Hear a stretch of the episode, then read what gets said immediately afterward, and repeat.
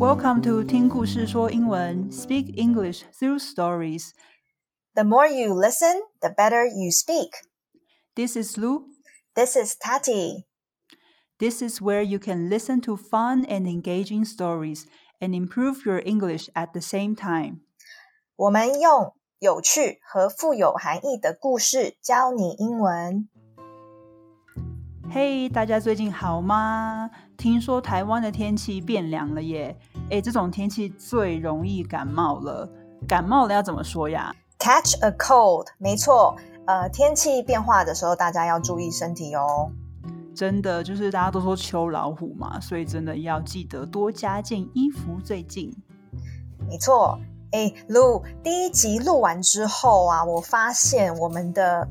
慢速版本整个有一点太快，就是在这边要跟大家说一声不好意思，应该听得出来，就是我们两个主持人的性子都有一点急，哈哈哈。对，所以呢，呃，这次我们会特别的把这个慢速版本放慢。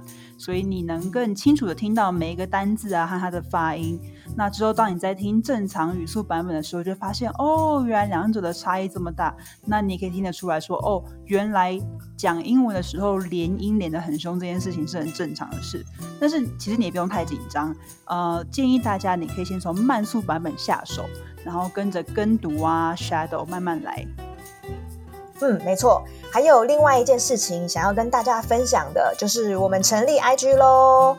那记得来追踪我们，链接呢会放在我们的说明栏里头。那 Can't wait to see you there。OK，准备好来听这个礼拜的故事了吗？Let's get started. First, you will hear the story at a slower pace. One day, a man and his son were going with their donkey to the market.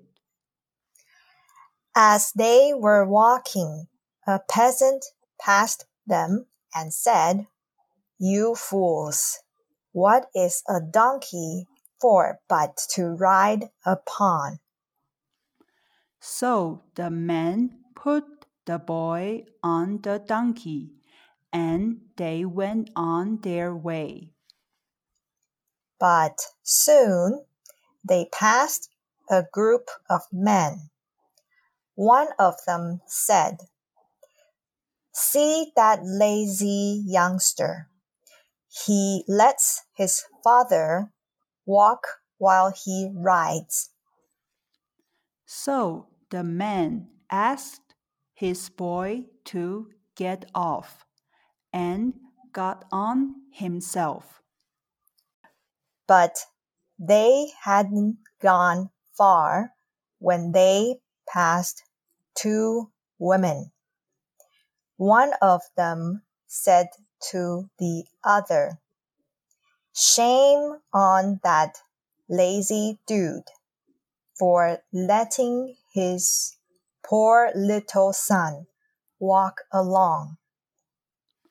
Well, the man didn't know what to do, but at last he took his boy up before him on the donkey. By this time, they had come to the town, and the passerby began to laugh and point at them.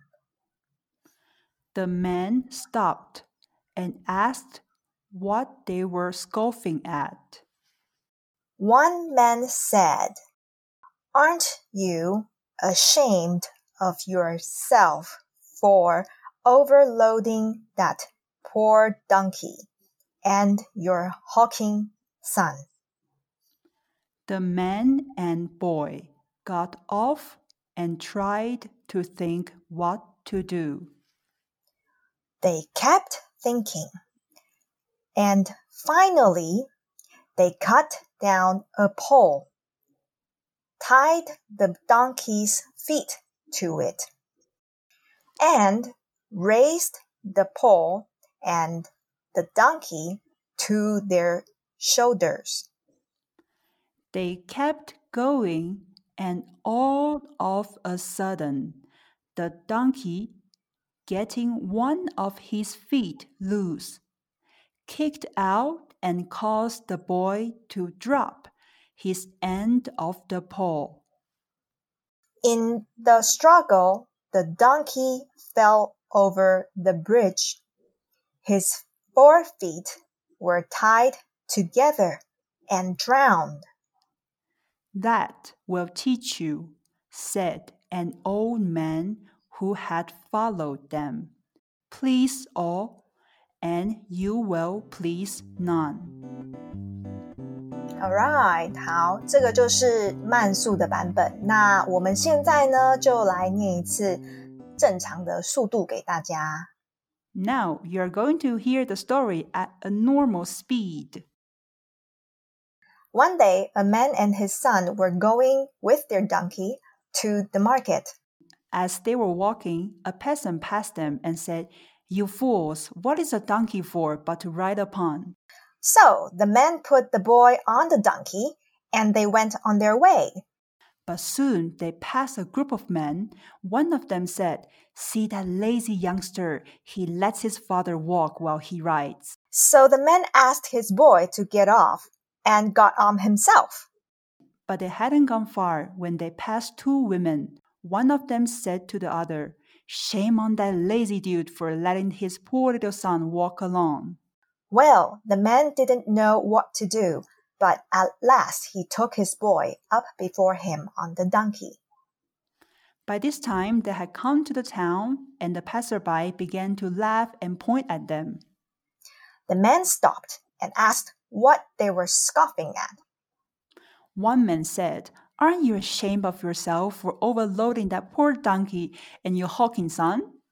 The man and boy got off and tried to think what to do.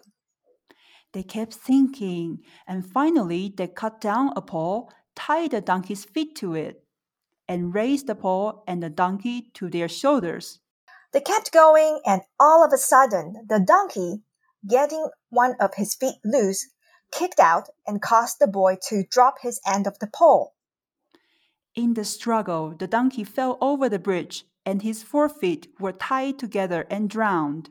That will teach you, said an old man who had followed them. Please all, and you will please none.